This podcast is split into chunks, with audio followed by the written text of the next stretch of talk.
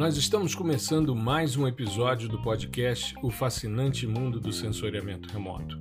Hoje estamos fechando a nossa terceira temporada com o episódio 90 Principais dashboards de monitoramento de queimadas.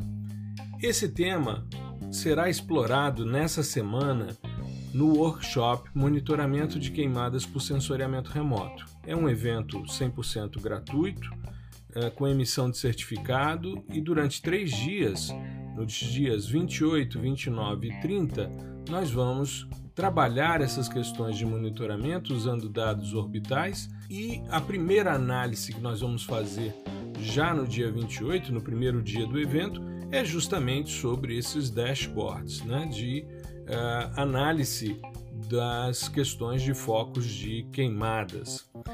Esse evento está disponível ainda para inscrição. Você pode entrar em www.even3.com.br barra Prof. Gustavo Baptista.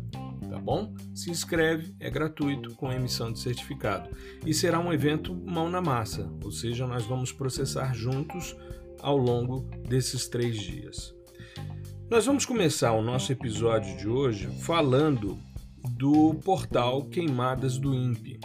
Eu queria salientar que eu estou recordando alguns aspectos do episódio 37 e 38 nesse evento de hoje, justamente para preparação para o workshop.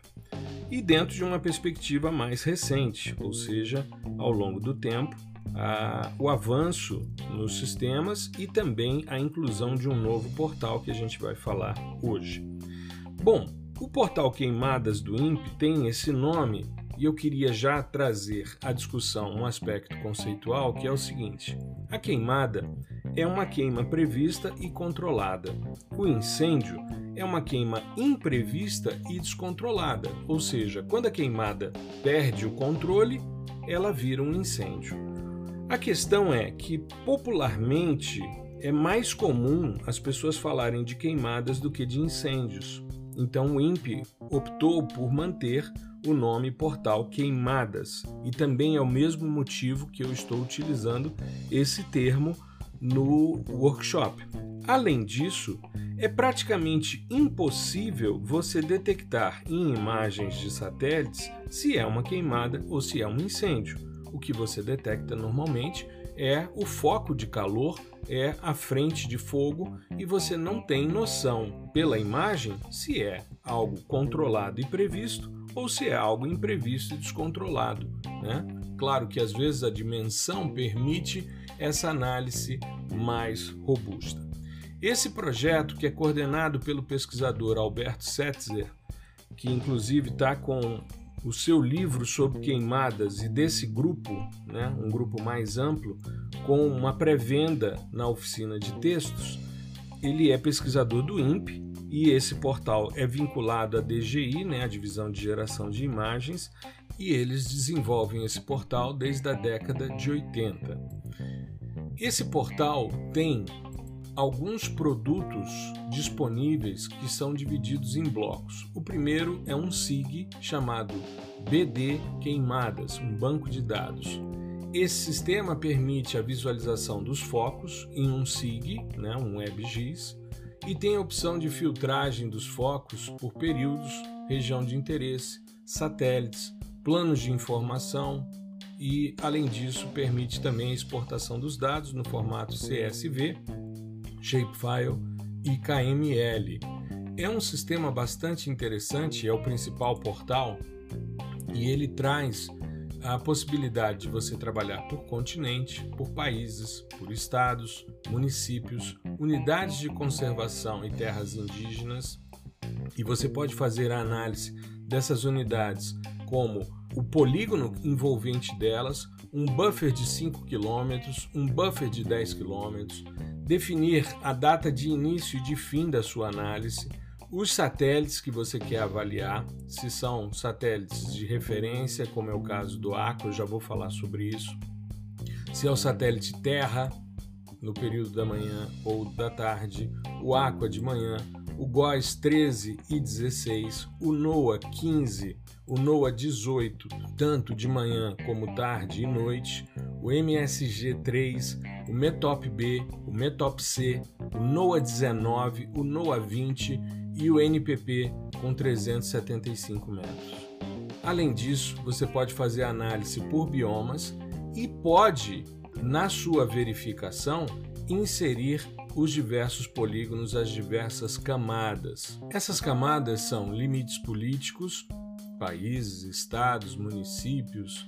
Aí você pode inserir os biomas, hidrografia, rodovias, aeródromos, heliportos, é, áreas protegidas, e aí elas são divididas em unidades de conservação federais, RPPN federais, unidades de conservação estaduais, as RPPNs estaduais, terras indígenas, áreas protegidas.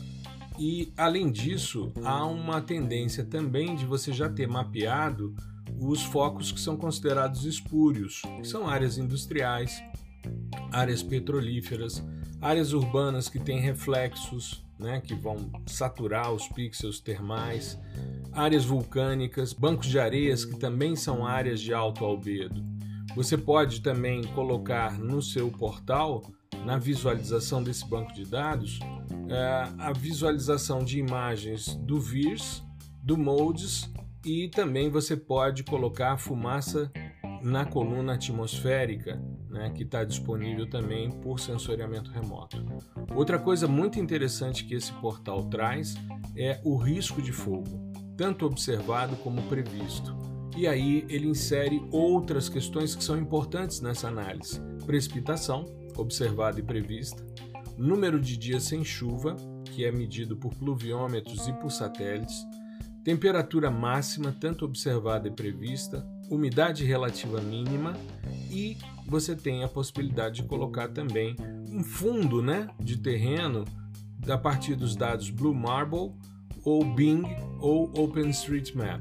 Então é um portal extremamente interessante. Você tem a visualização em imagens, você tem a visualização em gráficos, você pode exportar os seus dados, você tem tabelas de atributos, você tem é, a possibilidade de avaliar essas questões em termos de situação atual, você tem resumos, resumos de países, de estados, né? você tem mapas mensais e animações, ou seja, é um portal extremamente bem completo. É um portal muito interessante, muito é, importante em termos de ser é, visualizado e analisado. Bom, eu já falei sobre todos esses sistemas sensores que o sistema do INPE utiliza, né? O NOAA, o METOP, o MODES, o VIRS, enfim o GOES. Agora, todos eles utilizam normalmente a faixa termal média em torno de 4 micrômetros. O que, que acontece? Quando a gente pensa tanto na lei de Stefan Boltzmann, né, que vai mostrar para a gente como é o comportamento de um corpo negro a uma determinada temperatura e como é que ele vai ter o seu pico de excitância máxima né, é, de radiação. Além disso, a lei de deslocamento de Wien nos mostra também qual é o comprimento de onda principal desse pico de excitância máxima, desse pico máximo de emissão de radiação né? na faixa do, do, do espectro eletromagnético.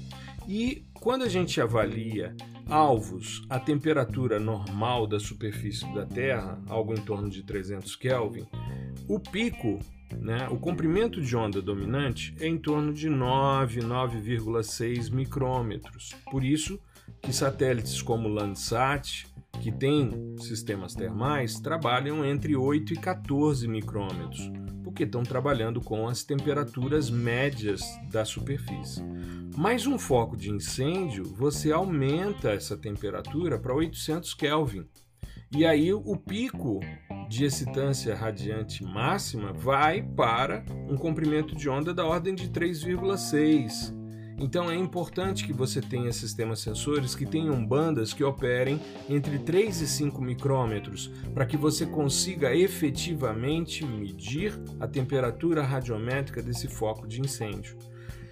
isso é extremamente importante porque muitas vezes a gente tenta fazer a avaliação da temperatura de um incêndio, por exemplo, numa imagem do Landsat do sensor TIRS, e a gente não chega a uma temperatura real dessa dessa frente de queimada. Então é importante que a gente use a imagem certa do momento certo. O Landsat vai funcionar muito bem para você verificar a severidade da queimada, ou seja, depois que queimou, você consegue ver quanto é de área que teve alta severidade, que teve uma severidade baixa e todas as gradações entre elas. E o Landsat também te permite verificar a rebrota dessa queimada, mas a frente de fogo é difícil você avaliar somente por meio de um sistema que tem as suas bandas ali em torno de 10 micrômetros. Tá? Isso seria muito eficiente se você estivesse trabalhando com alvos com temperatura normal e não essas anomalias térmicas decorrentes das queimadas. Um outro aspecto importante que a gente precisa também salientar e que eu já comentei em outros episódios é a questão do satélite de referência. Você precisa ter um dado que seja a referência para todo o sistema. E esse sistema do INPE já está no seu segundo satélite de referência, caminhando para o terceiro. O primeiro foi do período de 1998 até 2002, que foi o NOAA 12, o sensor AVHRR com passagem no final da tarde. E a partir de então, passou-se a se utilizar o sensor MODES a bordo do, da plataforma Aqua, com a passagem no início da tarde. Essa transição acabou gerando uma descontinuidade na quantidade de focos observada e agora há uma tendência, já há algum tempo, de migrarem gradativamente para o uh, VIRS, né, que está no NPP Suomi, que é uma conjugação entre NASA e NOAA e que foi colocado em órbita em outubro de 2011. Qual é a vantagem? É que você está saindo de um pixel de um quilômetro para uh, um sensor que detecta 10 vezes mais focos de incêndio do que o MODES. Então isso vai melhorar em muito essa percepção. Até porque essa análise muitas vezes tem cobertura de nuvens, tem fumaça e tudo isso de certa forma pode vir a mascarar os dados. Porém, como é uma anomalia termal e estamos trabalhando na faixa correta, você vai ter então a análise ocorrendo de forma certa. Aí surge uma dúvida interessante: por que, que não se usam dados de satélites geoestacionários como sistemas de referência, satélites de referência, já que eles geram mais imagens por dia, principalmente por causa da uh, limitação da resolução espacial. Uma órbita quase polar te permite fazer uma análise mais precisa do sistema. Além do SIG BD queimadas, nós temos o CIMAN virtual, que é um sistema do Centro Integrado de Multiagências de Coordenação Operacional e Federal em Brasília, que é um sistema de monitoramento que visa integrar dados derivados de satélites com informações, fotos, detalhes de equipes que estão em campo combatendo fogo em tempo real. O sistema também apresenta o Terra MA2Q, que é um software livre voltado para a criação de salas de situação e monitoramento de fogo com dados e know-how desenvolvido pelo INPE. Nós temos também os focos nas áreas protegidas, que é um boletim diário das áreas protegidas e terras indígenas que estão apresentando focos ativos que foram detectados no dia anterior e inclui inclusive os links que mostram esses dados inseridos no SIG de monitoramento, o DB Queimadas. A área queimada ela é apresentada tanto a imagem de satélite como as áreas de cicatrizes e os focos em resolução espacial de 30 metros e de 1 quilômetro. Pelo que eu pude verificar, esses dados estão atualizados até 2019 apenas, no caso de 30 metros. No caso de 1 quilômetro, esses dados estão atualizados até o mês passado. E é interessante a gente considerar essa questão. Nós estamos ainda no mês de setembro, finalizando o mês de setembro, e logo esses dados estarão disponíveis. Mas para o ano de 2021, que esses dados de um quilômetro fornecem, tanto por bioma como geral para o Brasil, nós tivemos 1.671 focos em 2021, em janeiro, e no último mês, o mês de agosto, 61.931. E no ano até agora nós já tivemos em todos os biomas 120.979 focos. Então é extremamente importante a gente perceber a relação com a sazonalidade. Só que quando a gente compara com os anos, até agora a gente está com uma área idêntica à do ano passado, só que nós estamos em final de setembro, ou seja, ainda temos alguns meses aí de queimada, né? E a situação mais crítica que nós vivemos foi o ano de 2010 no Brasil, quando nós tivemos 234.935 quilômetros quadrados de área queimada. Isso é extremamente importante porque é, nos direciona em termos de análise. Esse produto de área queimada de um quilômetro ele é obtido a partir dos dados MODES da coleção 6, tanto do satélite Aqua como Terra, isso concomitantemente, com 1 km de resolução espacial, uma baixa resolução, e ele foi desenvolvido em parceria com o Laboratório de Aplicações de Satélites Ambientais do Departamento de Meteorologia da UFRJ. Inclusive, no portal você encontra o artigo que embasa esse algoritmo. Como eles mesmos salientam, o produto está em fase de validação, em nível de maturidade provisório, né? ou seja, está passando por melhorias é, e tem já uma série de trabalhos de validação em campo sobre análise de acurácia, refinamento dos dados, e isso é extremamente importante para que a gente tenha uma leitura de como a situação do país se encontra em termos de queimadas. Quando a gente vai para a análise de queimadas em outros países, que foi foco do nosso episódio 38, nós temos o Fire Information for Resource Management System, ou FIRMS, que é um sistema da NASA. O FIRMS é um sistema global e também de monitoramento dos Estados Unidos e do Canadá. Ele fornece sistemas com menos satélites do que o nosso, mas ele utiliza o mesmo procedimento de satélite de referência. E isso é uma padronização né, que é feita e esse sistema ele traz dados de incêndio ativo em tempo real, ou seja, dentro a partir de três horas de observação do satélite, a partir do MODES ou do VIRS, aí eles já fazem a divulgação. Eles têm um, um portal bem interessante também e alguns objetivos que são extremamente importantes de serem avaliados. Então, eles têm como objetivo o fornecimento de recursos de qualidade para dados de incêndio sob demanda, trabalhar com usuários finais para aprimorar aplicativos essenciais, auxiliar organizações globais em esforço, auxiliar organizações globais em esforços de análise de incêndio e oferecem também apresentação e gerenciamento dos dados. A grande vantagem de você migrar a observação da superfície do MODES para o VIS é a mudança da resolução espacial.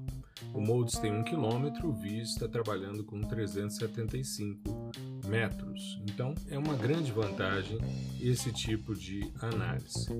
Eles utilizam é, esses sistemas tanto na avaliação global como também na avaliação nos Estados Unidos e no Canadá.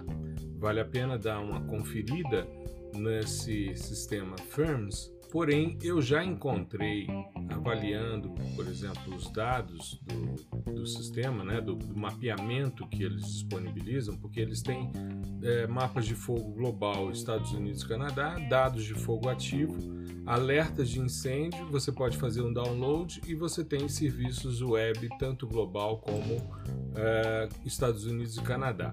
No caso do sistema global, que você tem a informação hoje em 24 horas e em 7 dias, isso atual, e você tem um histórico que você pode avaliar até é, um período de 31 dias, né, você tem a visualização tanto dos dados views como modes, e aí você pode fazer várias sobreposições. Você tem vários planos de informação que estão disponíveis para essa sobreposição. Só que eu percebi, por exemplo, que esses fundos de sobreposição que eles disponibilizam, nem sempre esses dados estão uh, de acordo com o que a gente tem na realidade. Por exemplo, o Distrito Federal tem uma parte generosa do seu território preservado em unidades de conservação. Mas na análise aqui, por exemplo, de áreas protegidas, entra todo o Distrito Federal. Então, extrapola o que é oficial. Nesse caso, os dados do INPE são mais corretos, no caso do nosso território, porque eles utilizam as bases, tanto estaduais como federais, de unidades de conservação, de terras indígenas e outros planos que a gente teve oportunidade já de avaliar. É um dashboard muito interessante, o Firms, e vale a pena investigar. Tá? Eu aconselho que você investigue. O outro dashboard que a gente também tratou no episódio 38, com mais detalhe, é o EFFIS, que é o Sistema Europeu de Informação sobre Incêndios Florestais. É uma iniciativa da União Europeia com serviços que são é, avaliados por vários países. Ele funciona desde 1998 e ele conta com um grupo de especialistas em incêndios florestais que vai subsidiando a Comissão Europeia, a Secretaria-Geral da Comissão Europeia. Esse grupo hoje é composto por especialistas de 43 países europeus, do Oriente Médio, países do norte da África também. Em 2015, o EFFIS passou a ser um dos componentes do serviço de gerenciamento de emergências no programa Copérnicos da União Europeia. Esse sistema de monitoramento de emergência Copérnicos, ele faz análise tanto de incêndios florestais como também de inundações e secas é, relacionadas ao continente europeu. Então, é bastante interessante conhecer esse sistema. O sistema EFFIS ele tem um visualizador de situação atual que utiliza também vários sistemas sensores. Normalmente esses sistemas uh, que fazem monitoramento esses dashboards eles têm um padrão de utilização dos mesmos sistemas sensores, às vezes utilizam um ou, ou outro diferenciado. Aqui o sistema europeu ele vai utilizar o modes, né? tem a, a verificação para o último dia, para os últimos sete dias, para os últimos 30 dias, tem os focos ativos e aí você tem então é, essa possibilidade da visualização utilizando mapas meteorológicos de perigo de incêndio, previsões até seis dias, mapas atualizados, enfim. Existe um outro portal chamado Fire News, que é uma aplicação que vai recolhendo dados que são informados por internet em vários locais. Então as pessoas vão contribuindo com esse sistema, os, as plataformas de de notícias vão contribuindo, isso tudo é transferido para esse aplicativo que recolhe, geolocaliza é, aquela informação e disponibiliza no banco de dados.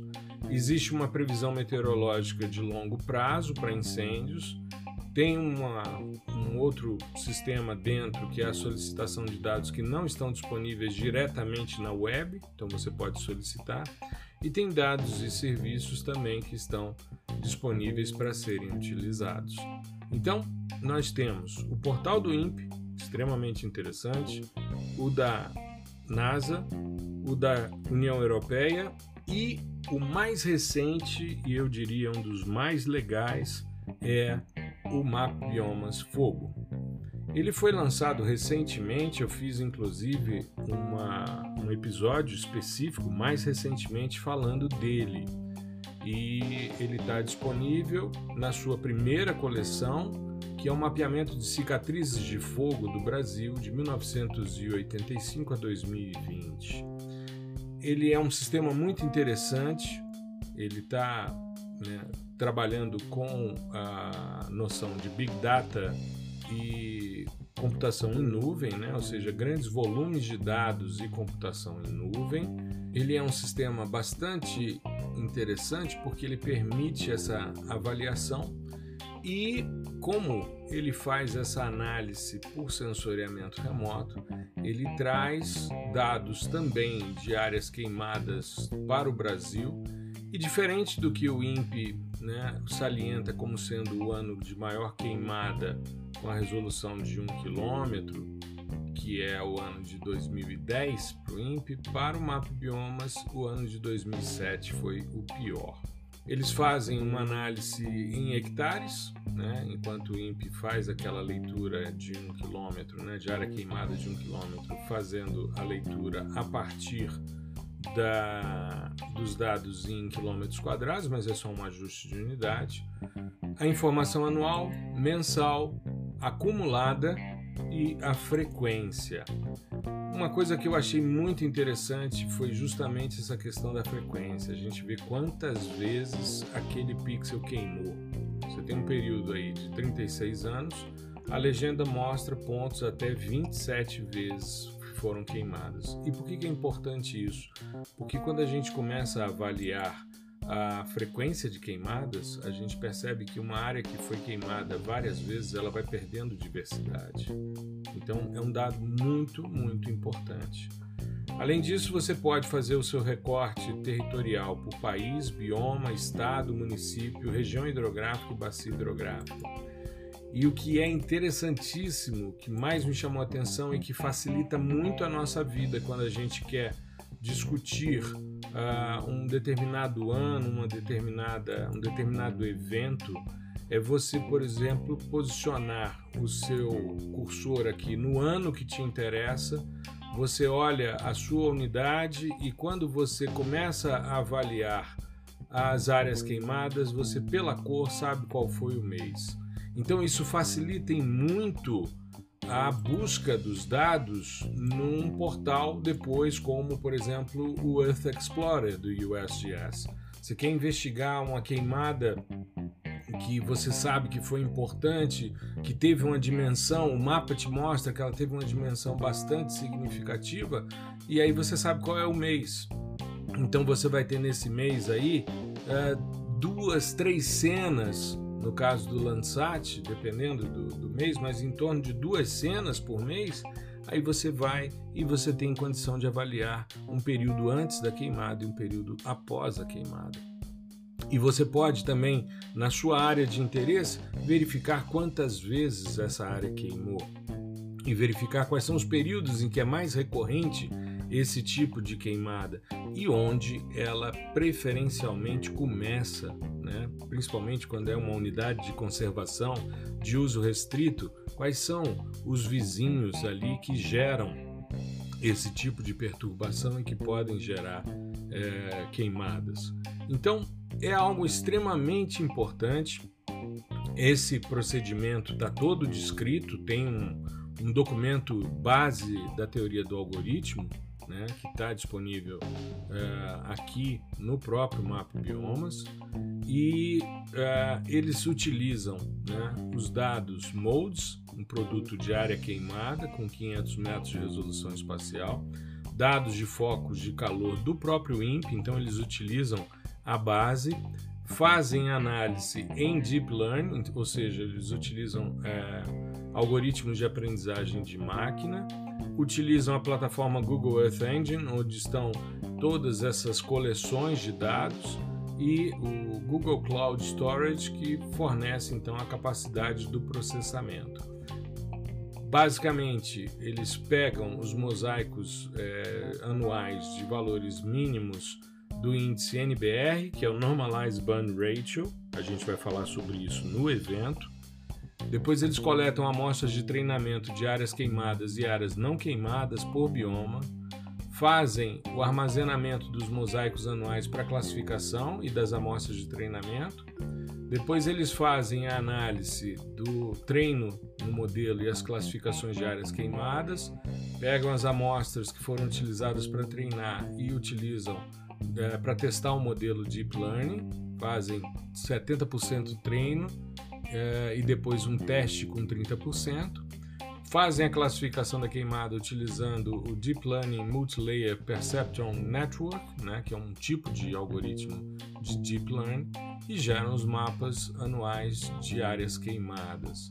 É muito interessante, eles fazem mosaicos anuais utilizando os dados Surface Reflectance do Landsat, utilizam os dados Landsat 5 de 85 a 98, depois de 98 a 2002 utilizam Landsat 7, utilizam novamente o Landsat 5 de 2003 a 2011, o Landsat 7 volta em 2012, que é o gap que a gente tem entre Landsat 5 e Landsat 8, e de 2003 a 2020 Landsat 8, todos com intervalo de 16 dias. Muito interessante o processo. Eles fazem então essas verificações com 30 metros, avaliam com os dados do MODES e com os dados do INPE, eh, fazem os ajustes, eh, salientam também que a validação dos mapeamentos das áreas queimadas foi realizada por bioma, considerando os anos de 2007, 2011 e 2019 e para cada bioma foram divididas áreas de 2 por 2 quilômetros e integradas as áreas queimadas do FIRMS, que é o sistema da NASA, para os mesmos anos, né, e coletaram então amostras, unidades amostrais em quatro categorias: sem ocorrência de fogo, com até 32% de ocorrência de fogo, com ocorrência entre 32% e 70% e acima de 70% e aí em seguida foram selecionadas aleatoriamente unidades amostrais para validação por categoria, ano e bioma. Muito interessante o sistema de validação e de verificação da acurácia desses mapeamentos. Então, eu acho que nós já temos aí material suficiente para a gente começar a esquentar os motores para o nosso workshop de terça, quarta e quinta. Minha sugestão: ouça o episódio para já chegar sem achar que todos esses termos são desconhecidos, ou seja, você já começou a nivelar a sua conversa. E se você ainda não se inscreveu no workshop, não há problema. As inscrições estão abertas durante todo o workshop. As lives ficarão disponíveis para quem não puder assistir de forma síncrona durante os três dias. A gente vai deixar um pouquinho mais, provavelmente uma semana, e aí você assiste. Depois a gente emite o seu certificado e aí a gente conclui o nosso workshop monitoramento de queimadas por sensoriamento remoto. Tá legal? Eu espero que você fique bem, que você se vacine para que a gente logo possa voltar a uma certa normalidade e a gente possa ter esse tipo de evento presencial, com todo mundo junto assistindo e debatendo em tempo real. Tá legal? Te aguardo no workshop. Uma boa semana para você. Um grande abraço.